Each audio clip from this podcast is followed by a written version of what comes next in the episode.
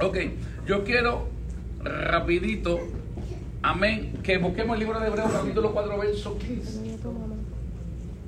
Hebreos capítulo 4, verso 15.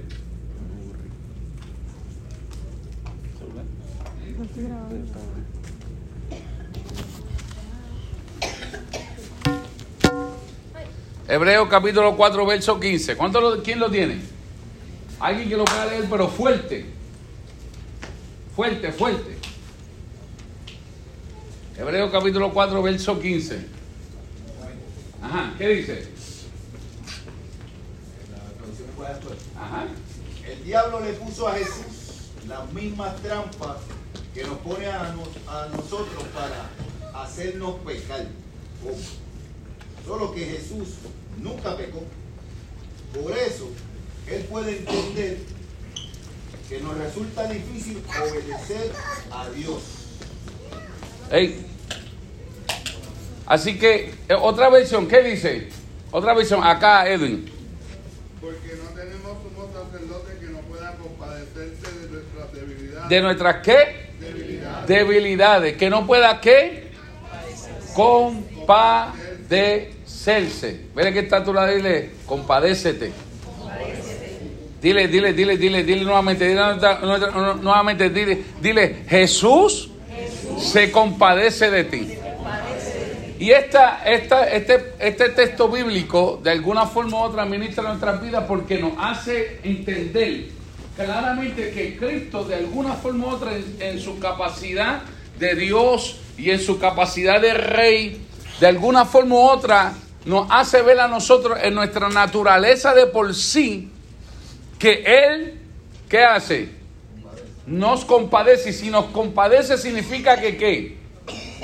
Que tiene misericordia, ¿qué más? Que nos ama, ¿qué más? Que nos qué? Que nos entiende. ¿Qué más? Pues, entonces, cuando yo miro eso, me doy cuenta que el carácter literal, el carácter de Cristo sobre nosotros como hijos y como hijas de Dios, siempre ha sido este. Soy tu Dios, soy tu proveedor, soy tu sanador, soy tu fortaleza, soy tu castillo, soy tu rey, soy tu padre, soy tu maestro, está botando la energía, soy tu maestro, pero sobre todas las cosas, escucha bien, sobre todas las cosas se está compadeciendo, te está entendiendo. ¿Por qué te está entendiendo? Porque qué? Ah, di- di- pero dilo, si lo va a decir, dilo fuerte que yo lo escuche por acá. Porque Él pasó por todo lo que nosotros hemos pasado. Quiere decir que la única forma que nosotros podemos ser entendible o compadecer a alguien es simple y sencillamente si qué. Si lo hemos vivido, si pasamos por eso. Por eso es que siempre hay una variación de opiniones dentro y fuera de la iglesia. Todos los temas en particular siempre tienen un porqué, una razón, un punto de vista. Por eso es que hoy por hoy todavía los fanáticos de Boston están llorando la pérdida que tuvieron contra Golden State. Es simple. Tiene que perderse, obliga. ti- ¿sabe? Se están quejando porque en su punto de vista no están en los zapatos de jugar con el mejor equipo de la historia después de Chicago on, alguien debe alabar a Dios aquí.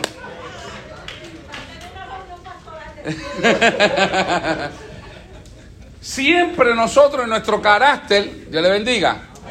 Siempre nosotros en nuestro carácter está, asumimos posturas y opiniones basadas en el lugar donde nosotros estamos. Depende en qué lugar nosotros estamos de la escena, es el lugar que nosotros opinamos.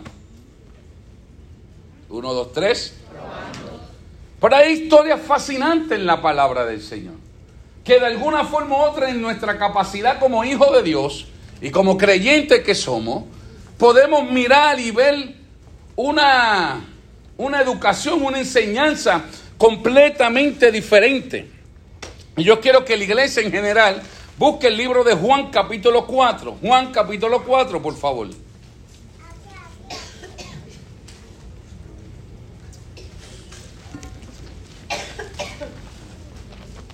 Búsquelo, búsquelo, con calmita, con calmita.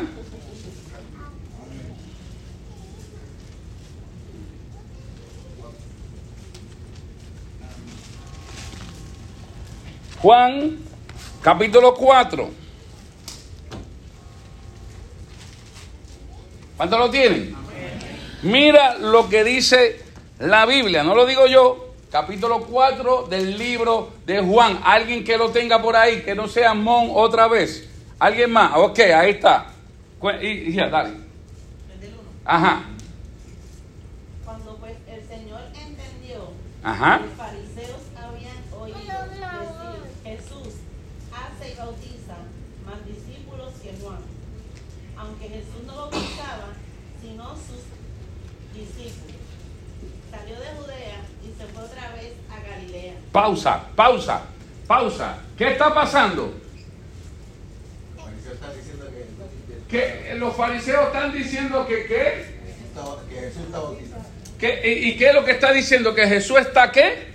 Bautizando, pero ¿quién era el que bautizaba? ¿Quién era? Sus discípulos, número uno. número dos, ¿qué más usted ve ahí? ¿Qué más ves? ¿Qué era lo que estaba pasando? Se aumentaba los, ma- eh, los más, más seguidores de Jesús, pero hay alguien particular ahí. Míralo ahí. ¿Cuál era la queja? ¿Cuál era el boche? No, lo digo, lo digo. Lo, lo digo, lo digo. No, no, no, no. No se ponga con eso. Sí. ¿Lo digo o no lo digo? ¿Lo digo o no lo digo? Miau.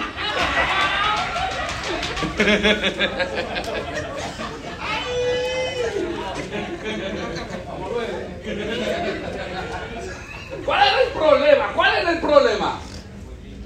Que la gente, ¿cuál era el bochinche? Que la gente decía que Jesús hacía qué? Bautizaba más que qué? Que Juan. Mire que está a tu lado, dile, la competencia siempre ha estado en la iglesia.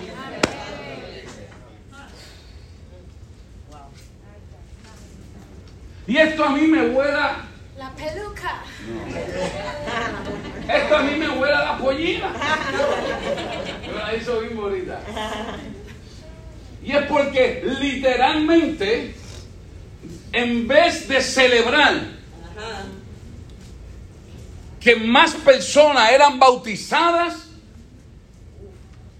el éxito del ministerio de Cristo, escuchen, no lo digo yo, lo estoy diciendo yo, el éxito del ministerio de Cristo provocó que entre ellos mismos hubiese un bochinche. Jesús bautiza más que Juan el Bautista. Le pregunto, le pregunto, le pregunto, le pregunto. ¿Ustedes creen que Juan el Bautista dijo, espérate, el que viene detrás de mí, yo bautizo en agua, pero el que viene detrás de mí bautiza cómo? En Espíritu Santo y qué? Y fuego. Número uno, que yo no soy digno de qué? De desatar qué, qué, qué? Sus sandalias. Sus sandalias. Sus sandalias. Su calzado. Yo no soy digno. Le pregunto, le pregunto. ¿Usted cree que Juan el Bautista estaba cogiendo calentura porque Cristo estaba bautizando más que él? ¿Sí o no? ¿Sí o no? El problema que tiene hoy la iglesia, que hay gente que coge calentura que no le corresponde. Sigo, sigo, sigo, sigo, sigo. Entonces cuando yo miro la Biblia, no lo digo yo, lo- yo miro la Biblia. Yo miro la Biblia, me pregunto a mí mismo, ¿por qué tú te estás ofendiendo en algo que no te debes ofender? Gloria a Jesús. Si entre ellos se están celebrando, entre ellos están levantando manos arriba, santas a Dios. Qué lindo Dios.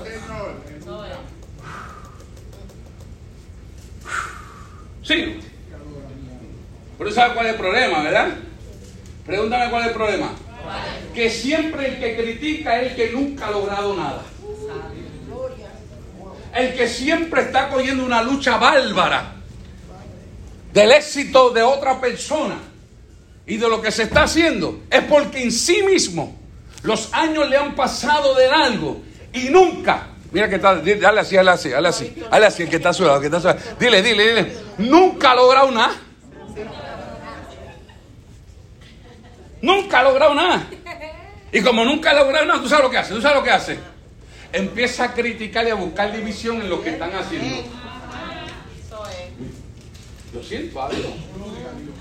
No es un problema, la Biblia sigue siendo la Biblia. Es interesante por demás, porque esto literalmente eh, sucede en estos tiempos, no sucede. Búscate que los que están trabajando para el Señor están trabajando lo más bien. Siempre los que tienen conflicto son los que no están haciendo nada.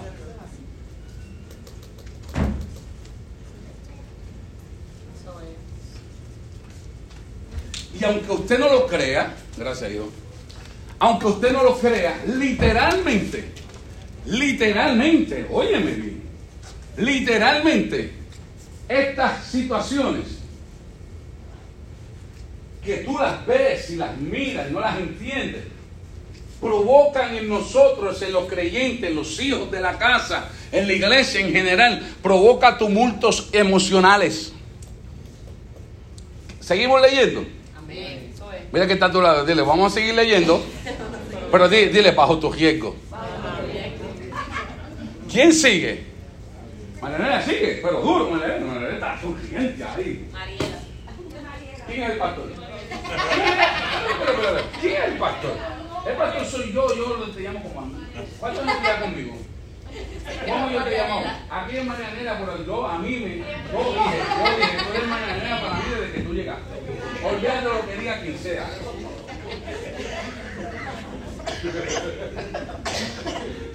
Come on. Keep on reading. Estamos en la Biblia, ¿verdad? Está todo el mundo en la Biblia, no peque. No me mire a mí, no, no se haga que esté escuchando, no esté escuchando. Usted en la Biblia. Si la Biblia no es el fundamento de nosotros, de nada sirve. Yo cierro las puertas de la iglesia y me voy. La Biblia. La Biblia.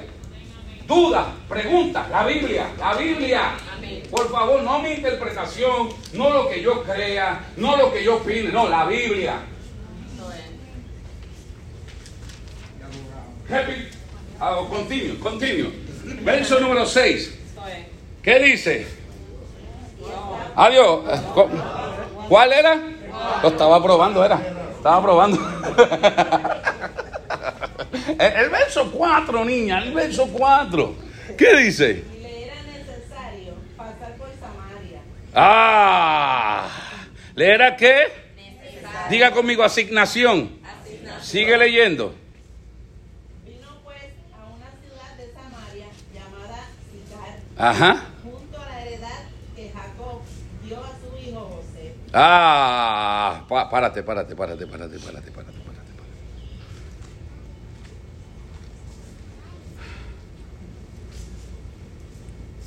¿Cuántos de nosotros entendemos que todo lo que estamos haciendo es porque a Dios le ha placido diseñarlo para su voluntad y para su obra? Todos estamos trabajando para eso. Todos de alguna forma u otra, el que está en el parking. Sabes, el que está en el parking no es menos importante que el que está en el altar. Todos nosotros tenemos la misma importancia. Si alguien por alguna razón en su mentalidad piensa que estar en el altar es más importante que estar en, en- en el parque, usted está en la iglesia equivocada. Porque en este diseño de esta casa, todos somos iguales. Hay uno más grande que otro. Y todos tenemos algo que hacer. Me encanta. Porque ante un conflicto que había de quién bautizaba más, Jesús entendía que tenía que pasar por dónde. ¿Por dónde? Esto me, esto me ministra fuertemente. ¿Tú sabes por qué? Porque en medio de una situación, Él se dice a, mí, a sí mismo, yo tengo que cumplir. ¡Uh! Amén. Yo tengo que cumplir con la asignación que el Padre diseñó para mi vida. I got to do something. No puedo quedarme en este lugar estacionado. Tengo que seguir hacia la asignación. Me es necesario pasar. ¿Por dónde? Gloria a Jesús. Poderoso. Tú sabes cuántos de nosotros, viendo X o Y situación, no entienden por qué nos seguimos empujando. ¿Por qué cada mañana nos levantamos con la mentalidad de decir, hay que cumplir con el ministerio? Hay que cumplir con... ¿Cuántas veces nos hemos levantado, Alejandra? Por la mañanita. No queremos llegar, no queremos venir a la reunión, no sentimos calidad, no queremos venir al culto, no queremos... ¿Pero por qué seguimos? Porque hay que qué? Que cumplir con qué? Con la asignación. Hay un diseño del Padre sobre nuestras vidas.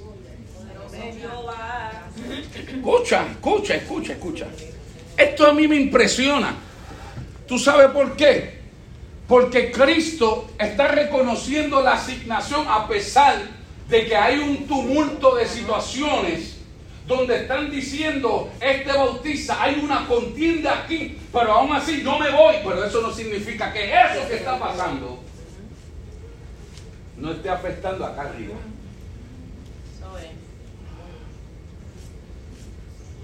No, pastor, imposible. Cristo era Cristo, sí, pero Cristo era Cristo, pero la Biblia dice que era 100% qué? Y 100% qué? Por eso empecé hablando de este texto. Tenemos a alguien que se compadece porque ha vivido lo que tú y yo vivimos. Y conoce cualquier situación emocional que tú puedes estar pasando. Así es. Entonces cuando yo miro eso, me doy de cuenta. Y digo, espérate, hay algo impresionante. ¿Cuántos de nosotros en medio de tumultos estamos funcionando en la casa de Dios? ¿Cuántos de nosotros sentimos presión sobre nuestros hombros? Por cosas que muchas veces no tienen que ver ni con nosotros, que son situaciones que otros terceros han creado. Por eso es que él mismo dice, en este mundo tendréis aflicciones, pero tranquilo. ya yo pasé Entonces, entonces, cuando nosotros vemos esto y amarramos todo este asunto, yo me cuestiono y me, me miro y digo, él iba para Samaria porque le era necesario. Pero tú no ves lo que acaba de ver. Él está haciendo lo correcto. El reino de Dios se ha acercado. Vamos, bautícese. Con el bautista trabajando mano a mano. Mano a mano para que el reino de Dios se establezca sobre la faz de la tierra. Y esta gente ahora mismo quieren empezar a crear división entre lo que están haciendo. En medio de todo eso no puedo estacionarme. Tengo que seguir caminando. Tengo que seguir caminando. Doesn't matter what. Diga conmigo, doesn't, matter, what. No importando qué, tenemos que funcionar. Porque es necesario llegar. Oh my God. Pero algo acontece. Diga conmigo, algo acontece. Woo! I love you, Jesus.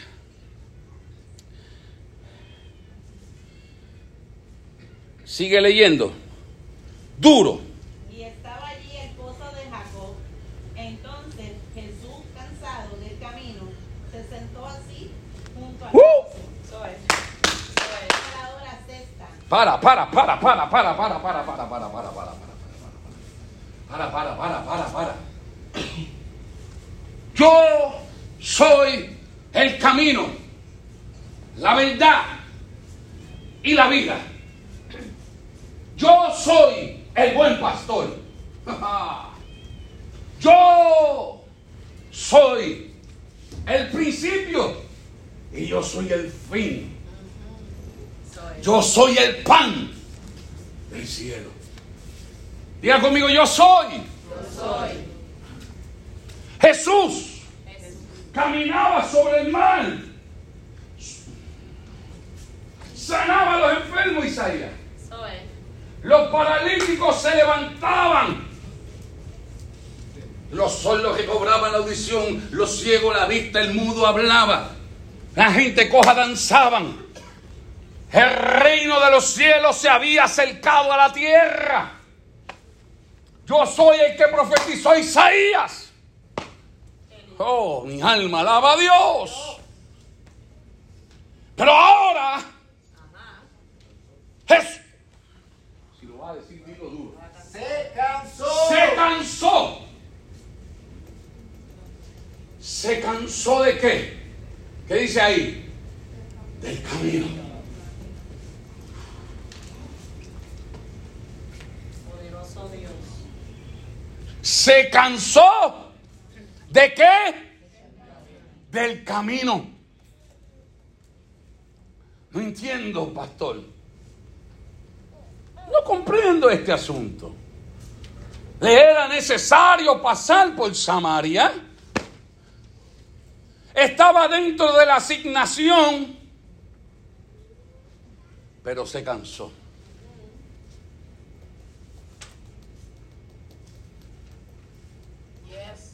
Se cansó del camino. Mira, mira, tres hermanos. Busca tres hermanos. Dile, dile Jesús se cansó del camino.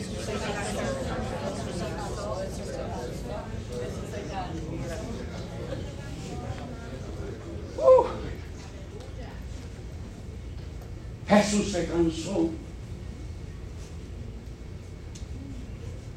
El mismo que todos elogiaban. Ahora estaba cansado del camino. ¿Y tú sabes qué hizo? ¿Qué dice que hizo? Se sentó a descansar.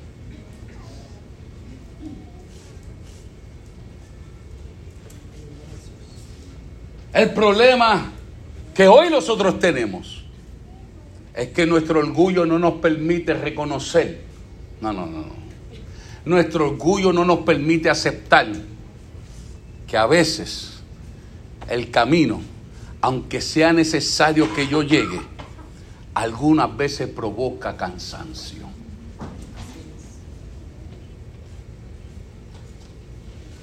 Y tenemos una generación funcionando cansadas. Tenemos una generación funcionado, funcionando como cansados.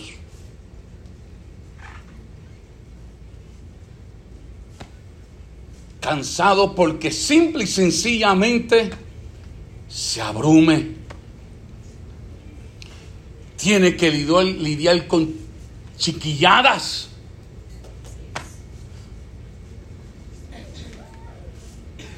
Estoy trabajando para el reino. ¿Por qué me estás haciendo la guerra, mano? Me estoy empujando a llegar al lugar donde tengo que llegar y tú sabes qué, tú sabes qué, me cansé.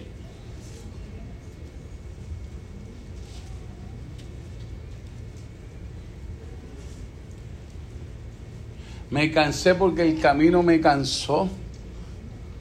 Quería cumplir con la asignación y lo correcto de llegar a donde tenía que llegar.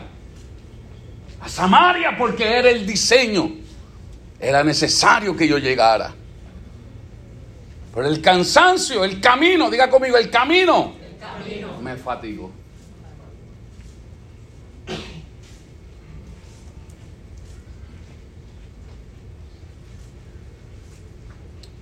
¿Cuánto en este lugar se han sentido cansados?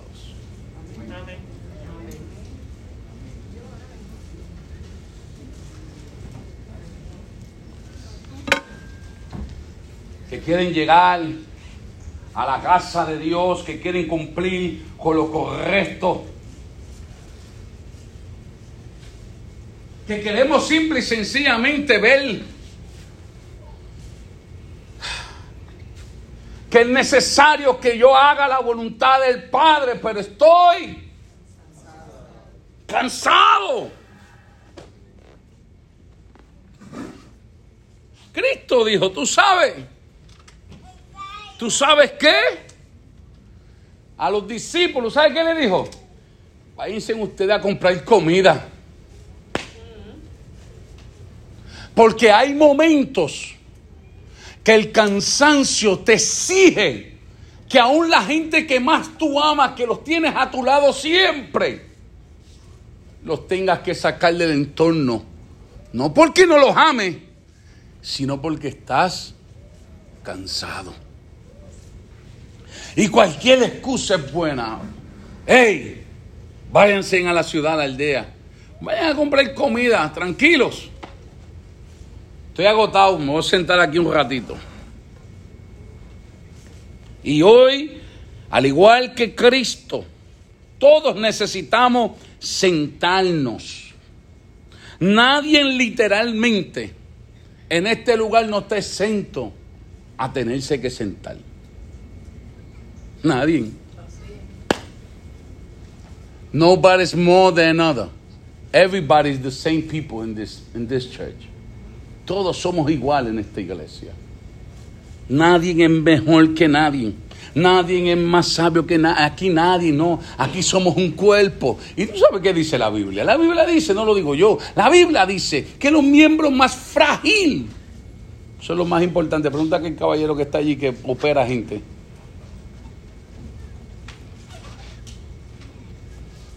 Entonces, cuando yo veo, me doy de cuenta que en sin número de ocasiones todos nos hemos cansado. Todos literalmente, incluyendo a la pastora Alejandra y a este servidor, nos hemos tenido que sentar en el camino porque estamos cansados. Hemos tenido que hacerlo porque simple y sencillamente nuestros cuerpos no dan más. Aleluya. Cuando miro, me doy de cuenta que si no nos sentamos, nos autodestruimos. O podemos destruir a otros. Lo, más triste de todo esto no es eso. Lo más triste es que nos destruyamos nosotros a, a gran extremo que de alguna forma u otra. Escucha bien, porque hay gente que destruyen a otra aún estando en salud. Sí. Aún estando en salud y estando bien, y estando sano, y estando fuerte, y estando en oración, destruyen a otro. Por eso yo no es lo que yo estoy hablando. Hoy yo lo que estoy hablando es que cuando nosotros nos cansamos, cuando nosotros nos cansamos, si seguimos, si seguimos el camino, nos vamos a autodestruir. Porque hoy no se trata de los que están allá afuera, hoy se trata de mí. Diga conmigo, diga, levanta su mano. Y diga conmigo, la persona más importante en esta iglesia, después de Dios, soy yo mismo.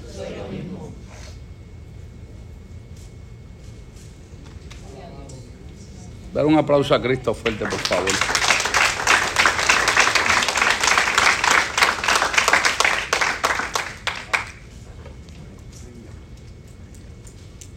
No, estoy bien, hijo. Gracias. Tú sabes, el problema que nosotros hemos tenido por años es que simple y sencillamente nosotros hemos tratado de ser superhéroes. Hemos tratado de ocultar nuestras faltas, nuestras imperfecciones, nuestras debilidades, nuestros defectos. Y hoy, la iglesia, un nuevo comienzo, una iglesia qué? ¿Una iglesia qué? Pero no basta que sea un lema. Hace falta que literalmente sea un estilo de vida. Y una iglesia inteligente sabe de por sí mismo cuándo es el momento de, ¿tú sabes qué? Siéntate. Esa es la iglesia inteligente que yo predico. Esa es la visión de esta casa hace 10 años, un poco más. Gloria a Dios. Siéntate. Porque eso te hace inteligente. No palabras elocuentes. Ajá. No tratar de impresionar a nadie con nuestras imágenes. No me digas nada de eso. ¿Tú sabes lo que hace una iglesia inteligente? Reconocer cuando es tiempo de sentarse.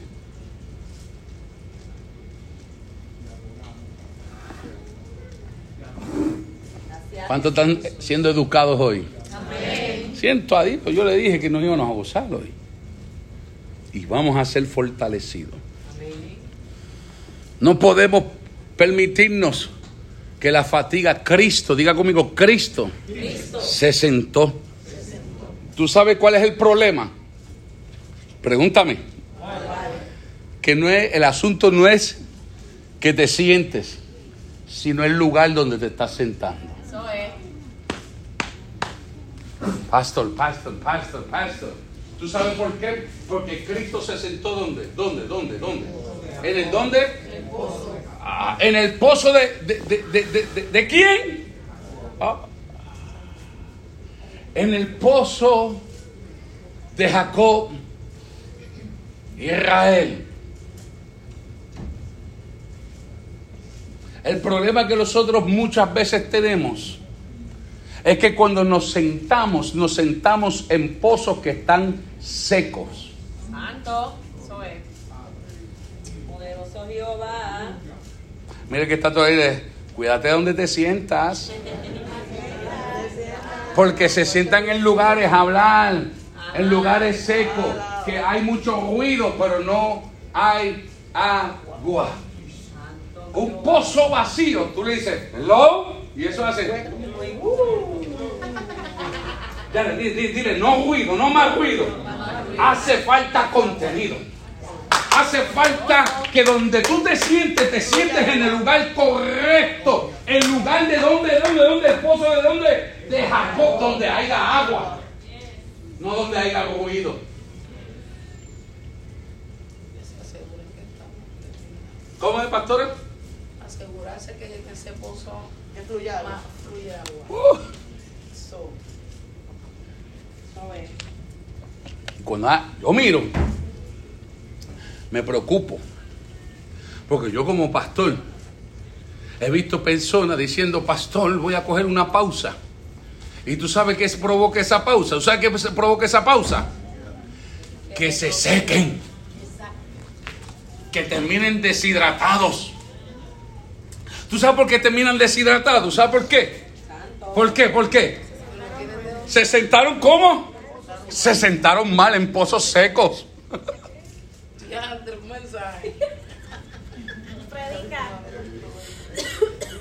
¿Se sentaron dónde? En pozos secos. Cuando tú te sientas en el lugar correcto, se te nota. Mire que está a tu lado y dile, se te nota. Se te tiene que notar dónde estás sentado. Cuando tú estás sentado en el lugar correcto, tú no te secas. Tú lo que haces es que, porque la Biblia dice que aún el tronco que tuviese seco y muerto, al tan solamente recibir una gota de agua, ¿lo di? Al percibir, al percibir, al percibir. Rebeldece. Cuando tú estás sentado en el lugar correcto, cuando tú estás sentado en el lugar correcto, pastora, tan solamente al percibir, ah, mi alma alaba a Dios, tú tienes que rebeldecer. El problema es que hay gente que se cansan y se sienten en el lugar equivocado. ¿Tú sabes por qué tú estás viviendo lo que estás viviendo? Porque te sentaste, aparenta estar sentado en el pozo de Jacob, pero no estás en el pozo de Jacob, porque no has rebaldecido. Los años te han pasado y sigues igual.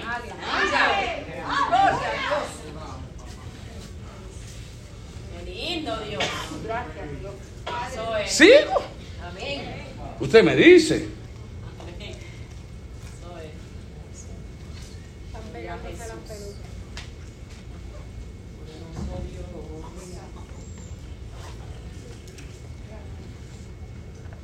Que se noten más los resultados que tus palabras. Hace falta volver al pozo correcto. Fuerte el aplauso a Cristo, amado.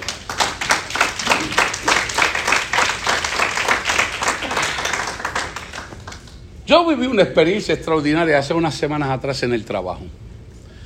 Estaba haciendo una inspección y los que me conocen, que han trabajado conmigo, aún en la misma iglesia, saben que yo soy un poquito desesperado y, y medio, mm, medio buena gente. Pues se está gra- una gente.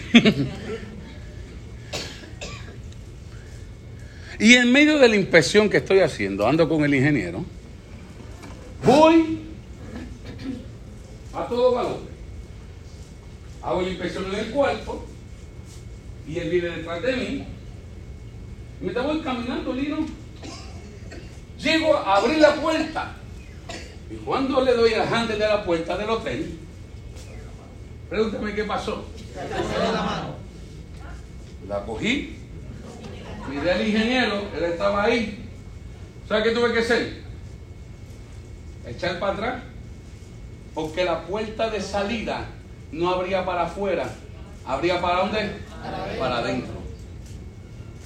Y hay momentos en nuestras vidas que hay puertas de salidas que no todo el tiempo se abren para afuera. Algunas veces para salir tienes que retroceder, tienes que alejarte un poco. Gloria a Jesús. ¿Y cuánto me pasó eso? ¡Pum! El Espíritu Santo habló a mi vida. Y yo caminé para la segunda inspección con los pelos como los tengo ahora. Porque escuchaba la voz de Dios diciéndome. Sí, Señor. Escuchaba la voz de Dios diciéndome. Hay salidas que como único puedes salir es alejándote de la puerta. Retrocede lo que sea necesario hasta que la puerta abra completa. Entonces sal. Porque si no, ¿tú sabes qué va a suceder? Lo que me sucedió con el ingeniero, tropezar. Y todos nosotros necesitamos entender este, este principio. Mire que está a tu lado, dile, aprende a alejarte. Aprende a retroceder. Aprende a retroceder, hermano. Aprende.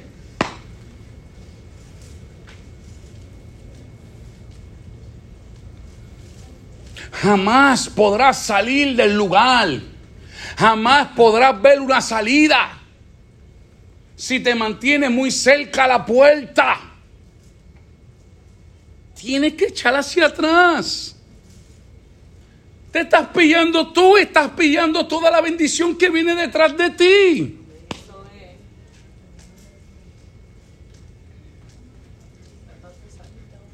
¿Cómo es? Lo que va a hacer es golpearse. Lo que va a hacer es golpearte, hermano.